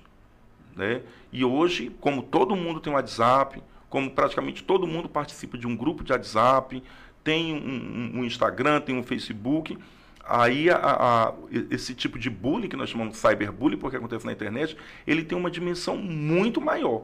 Porque você sabe que a infração de segundos, dependendo ah, do, do, vídeo que é lançado ali, em questão de segundos, isso vai estar tá espalhado, disseminado. Né? Isso é uma grande realidade. Inclusive, é, você conhece algum caso assim de, de danos causados por bullying, tirando esse exemplo da, da cantora, do filho da cantora Forró Valkyria? Tem, tem eu muitos. Digo, eu digo dentro da sua escola. Já, você, você conhece Sim, algum? tem alunos. é, então, nós lá na escola, percebendo isso, né, percebendo que tinha alguns casos que que estavam ligados a bullying, nós fizemos uma grande campanha lá no Colégio de Aplicação. E um, um, uma, uma das etapas da nossa campanha foi um, nós criamos um quadro chamado Papo Reto, e o Papo Reto era uma conversa nossa da gestão para ouvir os alunos. A gente ouvia os alunos.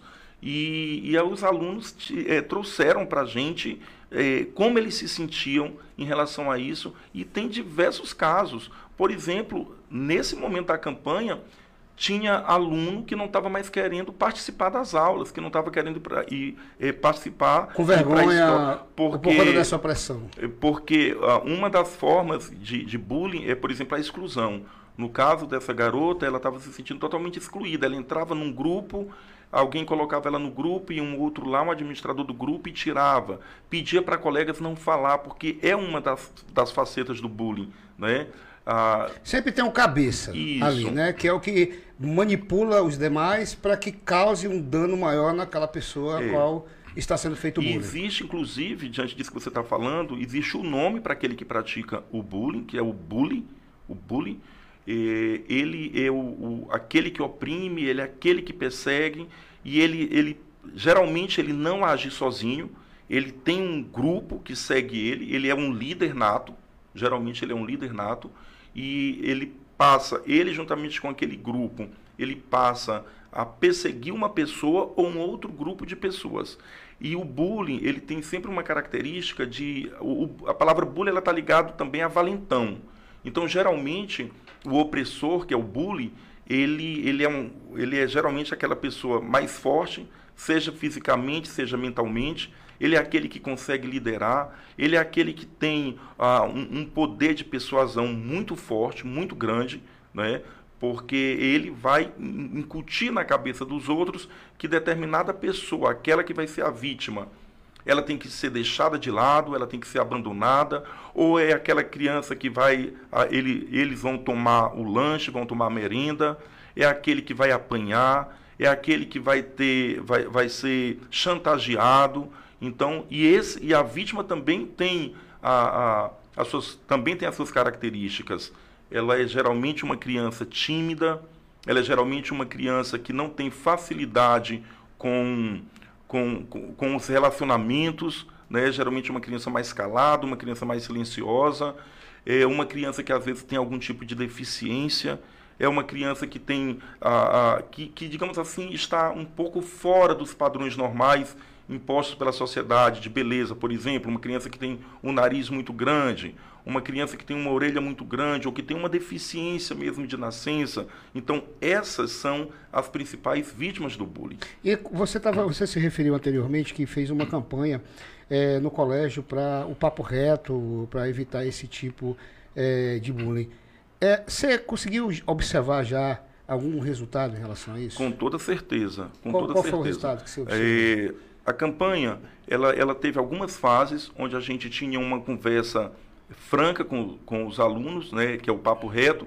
A gente viu também filmes relacionados ao tema e foi muito importante. Fizemos um cinema, assim, com, mesmo tendo esse tempo, período da pandemia, mas a gente conseguiu reunir numa sala 200, 300 alunos para fazer para fazer essa, essa, apresentação e depois a gente conversava, conversou novamente com eles é, para que eles trouxessem para a gente o que, que eles pensavam disso, o que, que eles achavam disso, e nós criamos um pacto muito bonito, foi um pacto feito por nós, gestores, e pelos alunos, chamado Pacto Anti-Bullying e Anti-Cyberbullying, assinado por nós, gestão, e pelos próprios alunos. Né? E ali o pacto é, é onde havia um compromisso de todos, né? de respeitar o próximo, porque tudo, William, está ligado ao respeito. Se você tem respeito pelo outro, se você tem respeito pelo próximo, você não vai praticar atitude de bullying contra aquela pessoa. Então nós trabalhamos muito essa questão da importância do respeito ao outro, de, do olhar é, afetuoso para o outro, que a amizade é muito mais importante do que do que estar, tá, por exemplo, com esses atos de violência, porque a, o bullying, ele, de qualquer forma, que ele apareça, ele é um ato de violência. Pode ser moral, pode ser é, física, pode ser sexual, pode ser psicológica. Então, são várias facetas que o bullying pode se apresentar. Então, a conversa com os alunos e a criação do pacto, também feito por eles, foi muito interessante porque a gente trouxe os alunos para a consciência do que era aquilo. A gente não simplesmente chegou para ele e disse, ó, oh, isso você não vai fazer, porque isso é feio, porque isso não é legal. A gente trabalhou a partir de uma conscientização dentro da escola. E a gente tem, nós temos um portal que é um site também do Colégio de Aplicação, e lá a, a gente tem um, um, um eu não, eu não, sei exatamente dizer o nome. Dentro do site tem um espaço, vou dizer assim, tem um espaço que os alunos podem eles mandam mensagens para a gente. E eu pedi para eles, a gente deixou claro que é tolerância zero para o bullying dentro do colégio de aplicação. E todos os alunos, eles falam, eles podem falar nesse espaço, é um espaço para eles mesmo, e que eles podiam narrar para a gente tudo que eles vissem nesse sentido. No começo da campanha, ainda recebemos algumas, e aí a gente ia em cima, a gente chegou a conversar com alunos, com professores, assim a gente deu uma, a, uma revirada, uma mexida para isso acontecer. Você chegou a punir algum, algum aluno em relação a isso? Muito interessante isso, né? Porque assim, a, a escola tradicional, ela tem isso, né? Pune, expulsa, é, dá deixa, advertência. Deixa em casa dois dias sem ir para aula. Hoje em dia, se a gente fizer isso, a gente não está punindo, a gente está premiando porque muitos alunos não gostam mesmo de, de ir para aula. aula. Então, a minha visão, enquanto gestão, é que pode ter punições, mas de uma forma diferente. Então, por exemplo, teve um. No, no momento da campanha, como a gente mexeu muito, como a gente virou muito ali, aqueles assuntos, aí esses assuntos vieram à tona. Circulou. E circulou, veio, os, alguns alunos utilizaram esse mecanismo que eu estou falando, e a gente chamou alguns alunos para conversar e aí eles pediram, nós conversamos, primeiro conversamos bastante com eles, chamamos as famílias também, porque é muito importante o papel da família, porque a escola sozinha não faz nada, a educação é dever do Estado, mas é primeiramente um dever da família. Então chamamos as famílias, conversamos, mostramos o que tinha acontecido e ele, a, o, o, esses alunos eh, tiveram que fazer uma pesquisa sobre o bullying, fazer uma pesquisa sobre a violência e apresentar na sala de aula para toda a turma. Que legal, é, cara. Que legal. E, e mostrando assim a, a, a, o, o, que a atitude deles né, causou e, e, pedir desculpas para o colega, reconhecer verdadeiramente. A gente, não, a gente não fez assim, ah, tu tem que pedir desculpa por pedir, tu vai fazer um pedido de desculpa baseado na tua pesquisa. Para ti, a, a, a, tua pesquisa Poxa, vai fazer você perceber, isso, né? porque porque de se, simplesmente punir, ele passa dois dias em casa, três dias em casa, quando ele voltar continua tudo igual. Então a gente pensou é, nessa forma que eu vi que era uma forma melhor, né? e aí eles tiveram que se expor dentro da sala de aula, que para jovens isso é algo muito ruim, né? então para eles isso já é uma, digamos assim, uma punição, mas é como a gente pensou trabalhar a questão da consciência, conscientizar para isso não acontecer. E graças a Deus, Williams, a, a, a, essa campanha já tem, é, já tem um mês que, que concluiu essa primeira fase, porque eu tenho dito assim lá na escola, isso aqui que nós fizemos foi só o start, foi nós alavancamos, nós iniciamos uma campanha, mas que essa campanha ela não para. Ali foi o início, a roda de conversa, o cinema, o papo reto, foi, foi o início né, do trabalho. Mas que o tempo todo a gente está nessa campanha. Mas já tem mais de um mês que aconteceu e nós não temos mais nenhuma, lá no, nesse espaço, no site, nós não temos mais nenhuma reclamação quando a gente conversa com os alunos, a gente pergunta como é que está e eles estão se sentindo bem, se sentindo satisfeitos com o resultado. Só do início da campanha eles já estão bem satisfeitos. Que legal. Carlos, um, um outro questionamento que é feito, que inclusive eu tive acompanhando bastante em questão de, de é, notícias relacionadas é, em sites nacionais, é, principalmente voltado para o autismo. Né? A gente sabe que tem crianças que as pessoas às vezes elas não conseguem identificar porque geralmente não tem alguém algum caso na família muitas vezes não lê sobre o assunto e acha que aquela criança ela tem algum problema ela é deficiente ela tem um parafusamento quando na verdade é uma é uma, é uma síndrome né, que é considerado autismo né. É, essa questão das crianças com deficiência nas, nas escolas é, que como como eu disse no caso do autismo não é uma deficiência é uma síndrome. Mas as pessoas não procuram entender do que, que se trata e acaba acontecendo também até o bullying em relação a isso, né? Como é que tem sido, é, é, como é que tu tem lidado enquanto diretor no, no teu colégio? Tu tem visto casos, tem casos no, no, no teu colégio e como é que tu está lidando com isso? Olha, todas, a, todas as crianças da, da escola, quando já tem uns que já chega com laudo, que a família já identificou, não só o autismo, né, que é a síndrome do espectro autista. Isso. Você tem, você tem algum? Temos, tem, tem alunos autistas lá no, no colégio de aplicação.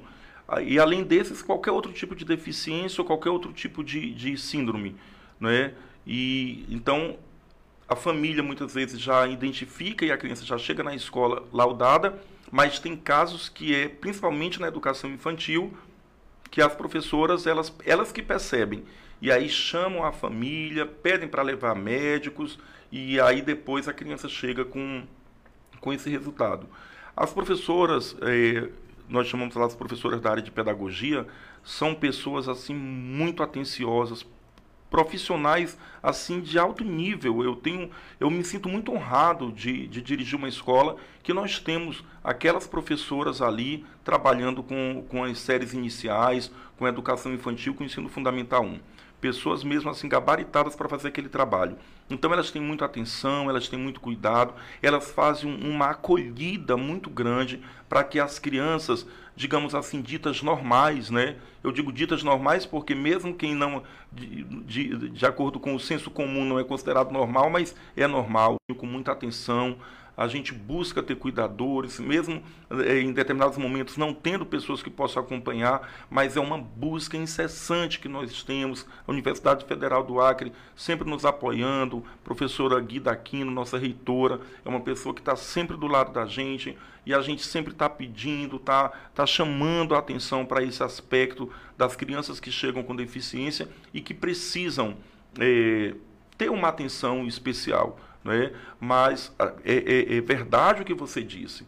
É, se não tiver uma atenção, crianças com qualquer tipo de deficiência, elas podem são alvos fáceis para ser vítimas de bullying. De bullying.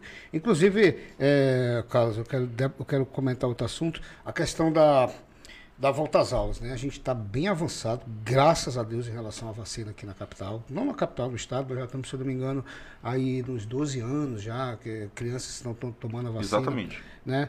E é, você, você acredita que já, já se pode, já, já há uma segurança para volta às aulas presenciais? Você acredita que já passou do tempo? Você acha que é melhor dar um tempo ainda por causa dessa de, de, da nova cepa que circula? Como é que você avalia isso aí, enquanto diretor do Colégio de Aplicação? Então, a gente, tava, a gente já estava muito animado né, para essa volta, porque, por exemplo, lá, nós lá no CAP, todos os professores e, e técnicos, né, funcionário de forma geral, já tomaram.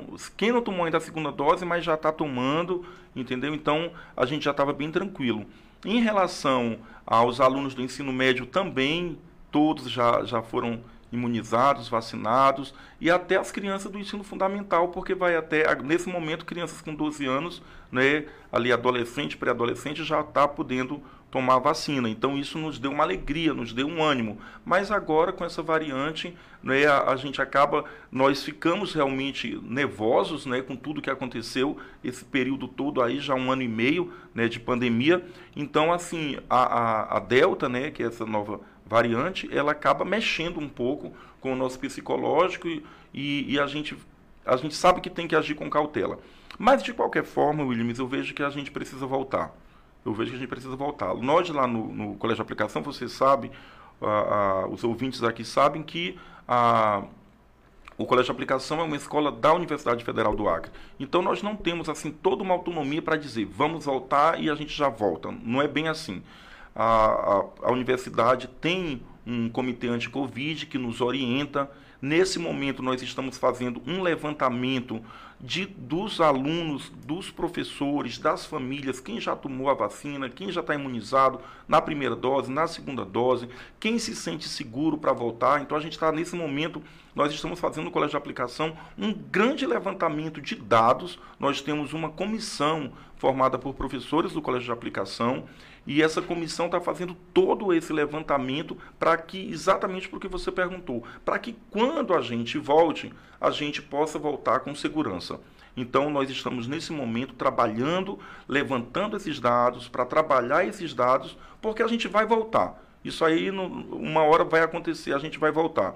Mas a gente quer voltar com segurança, com segurança para nós, com segurança para as famílias, com segurança para os alunos. Então a gente a gente está nesse momento pensando de que forma nós vamos fazer, porque a gente voltando, a gente volta e para ter essa margem de segurança, a gente vai precisar utilizar os protocolos da Organização Mundial de Saúde, como distanciamento, continuar usando máscara, eh, ter álcool, ter álcool em gel, né, para estar tá utilizando o tempo todo. E a gente precisa também de equipamentos, porque uma sala de aula, do tamanho que elas são, não cabe toda a turma, pelo distanciamento que tem que ficar de uma carteira para outra.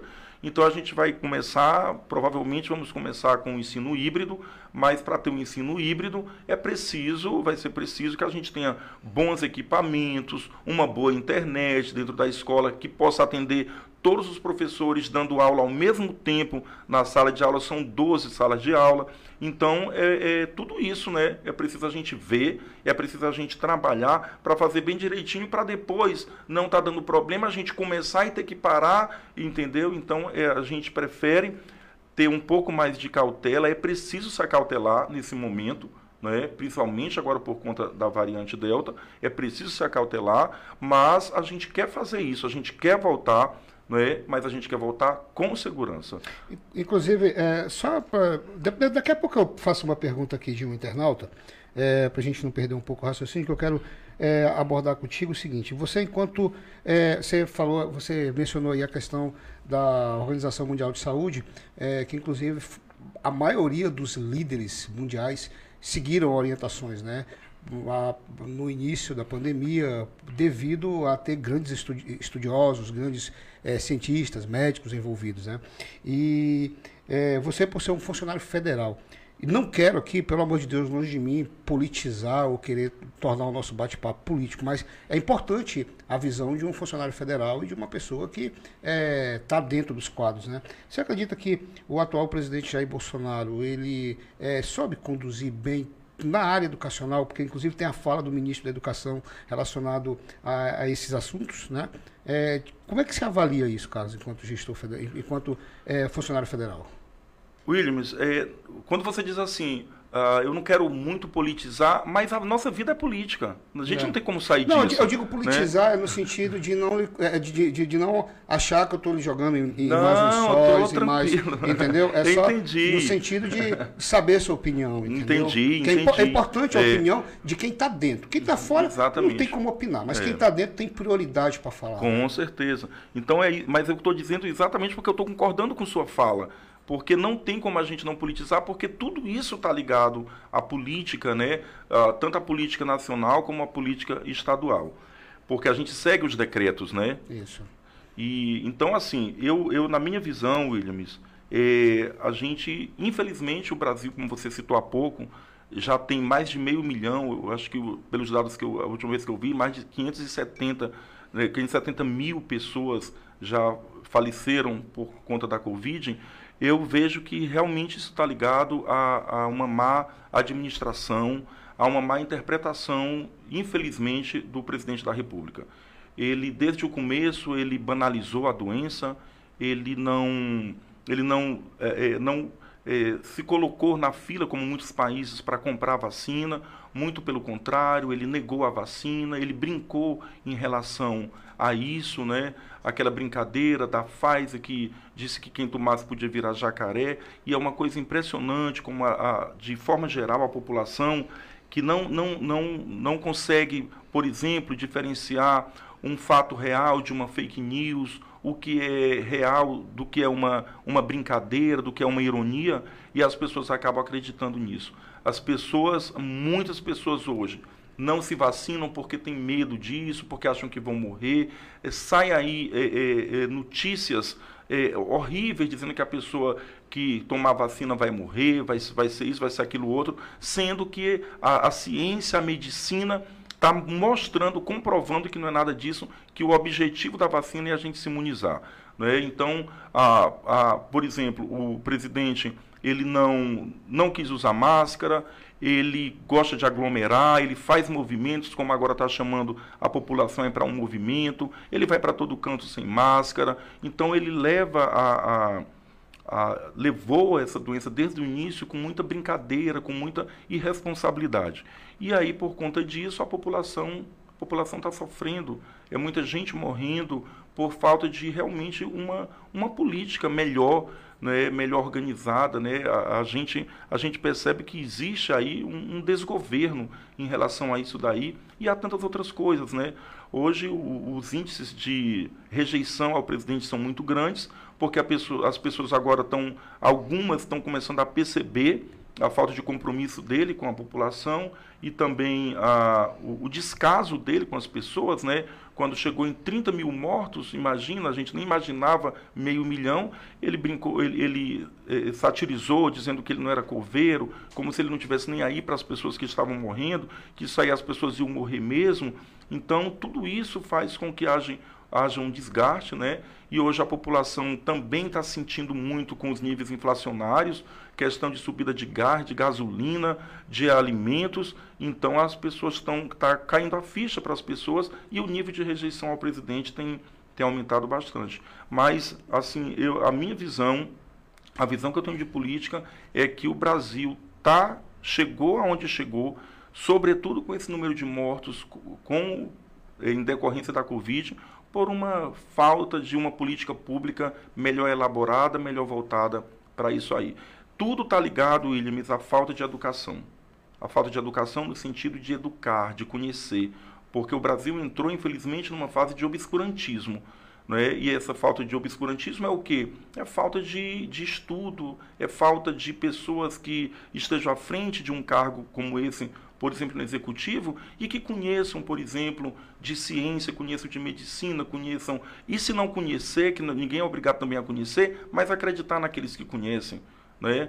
A, o obscurantismo que o Brasil vive é por isso, é por uma falta de educação, é por não reconhecer os grandes nomes da ciência, é por não reconhecer os grandes nomes da filosofia, é por não reconhecer que a, a, aquilo que eu não sei tem alguém que sabe. E, por exemplo, se a Organização Mundial de Saúde está dando ordens, está dizendo, está tá seguindo, está mostrando como deve ser um protocolo, e a, os países que seguiram, pode ver, estão numa condição muito melhor que o Brasil. Né? Os países que fizeram isolamento, que usaram, que usaram máscara, que logo compraram as vacinas, tem países vivendo já como se a Covid fosse coisa do passado. Né? Então, a gente observa o, o, o que leva, por exemplo, um presidente, uh, um, um chefe de executivo que acredita na ciência, que acredita no poder de um imunizante, como é que está a nação dele, e a gente vê um país como o nosso, de um presidente que não acredita, que brinca, que satiriza, você vê a condição que está o nosso país. Ô, Carlos, é, eu tenho uma. Mudando agora aqui um pouco a nossa prosa, é, tem um, o Aldeir Paiva, ele está perguntando aqui na internet, eu não sei do que, que se trata, mas acredito eu que através da pergunta você vai saber identificar que ele está perguntando aqui. Pergunte a ele quando sai o processo seletivo 2022. Você sabe do que, que ele está falando aqui? É, é, eu acho que é para matrículas dos alunos. É, Isso. É, no mês, geralmente, é, porque a gente abre um edital. O colégio, ah, é verdade, que no colégio, lá no colégio o negócio lá é disputadíssimo. É muito disputado, exatamente. Ah, agora eu entendi. É, é isso. Então, assim, geralmente os meses de novembro e dezembro, sai o, no nosso site, sai no site da UFAC, o edital para sorteio né, de novos alunos. A gente só recebe alunos novos para o pré-2. São 25 alunos que a gente recebe todo ano. E as demais séries a gente recebe é, para banco de reserva. Se tiver vaga naquela turma, aí a gente vai, vai chamando os outros, vão chamando esses alunos que foram sorteados. E a única forma de adentrar o colégio de aplicação, de se matricular no colégio de aplicação, é passando por este sorteio. Que maravilha, Carlos. Olha, a gente já está chegando aqui. No... Olha que bate-papo legal, cara. Já estamos chegando aqui já a, a parte das considerações finais aqui. Quero aqui de público agradecer tua vinda aqui. Obrigado. Cara, que bate. Não, eu vou, eu vou sair. Olha, nessa rodada de entrevista de educação, eu vou sair aqui com português impecável. Eu aprendi aqui obscurantismo. Olha que nome bonito. eu vou sair, eu vou aprender muito aqui nessa rodada de educação aqui, na, aqui na, no meu podcast, viu? Não é brincadeira, não. Diretor Carlos, meu amigo, pessoa querida que eu gosto, você sabe que eu tenho assim uma consideração, um respeito, uma admiração por você não só pelo cargo que você ocupa hoje, mas pela nossa história, desde lá do início, aquele cara simples, magrelo, seco, cabeça grande, lá na frente da casa da Ellen, já cercando ela, né, casado até hoje. Então, quero assim te agradecer por você ter assim, eu eu, eu, eu quando é, a gente foi a gente foi comemorar o aniversário da sua companheira, da Ellen, né, que é uma pessoa bem querida por mim também. É, a gente eu, eu ia iniciar essa essa roda de entrevista e sobre a questão da educação, sobre a pandemia. E para mim não poderia ter pessoa mais especial para iniciar essa rodada do que você. Obrigado, viu? Poxa, Williams, muito obrigado. Estou muito feliz de estar aqui, estou muito satisfeito. Eu acho que é, falta de educação tem cura. E, e, essa cura ela se dá através do estudo, se dá através de leitura, se dá através de, de se educar no sentido de ter conhecimento para si. O, o iluminismo é um, foi um movimento que aconteceu no século XVIII, século das luzes na Europa, e depois isso se espalhou pelo mundo, ele nasceu.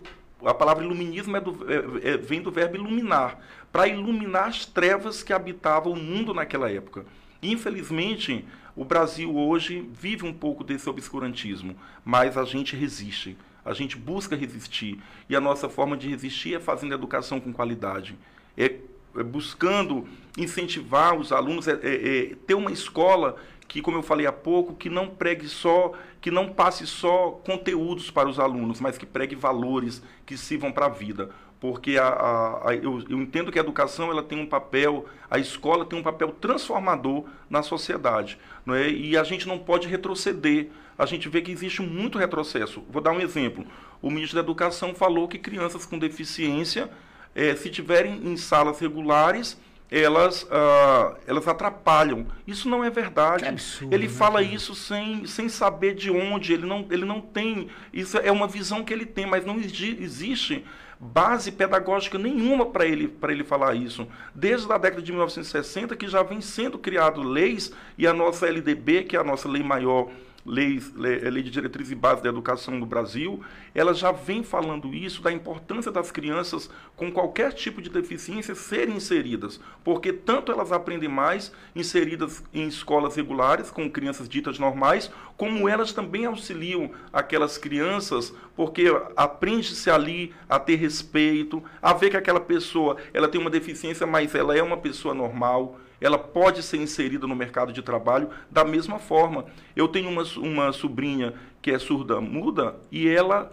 ela é, tem duas formações de nível superior, porque a mãe dela acreditou na força da educação, porque a mãe dela levava ela até quando ela estava fazendo já universidade, procurava professores que pudessem acompanhar, professor de Libra que tivesse junto. A minha, a, a, essa minha sobrinha hoje já é uma adulta, tem 24, 25 anos, é uma professora, está colaborando, está cumprindo com a sociedade.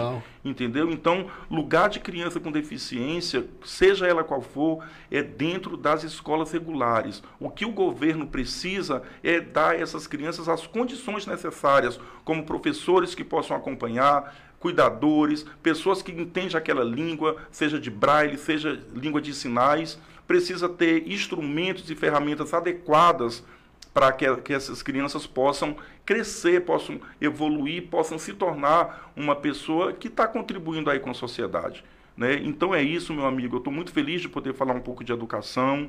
Né? Eu, eu, eu uma, já é minha profissão há mais de 20 anos, sou professor. Na verdade, eu, eu, eu, estou diretor do Colégio de Aplicação. O que eu sou mesmo é professor. E eu gosto de falar de educação, eu gosto de falar de como a educação ela pode transformar a vida de uma pessoa. Na verdade, a educação eu vejo como a principal porta capaz de transformar a vida de uma pessoa.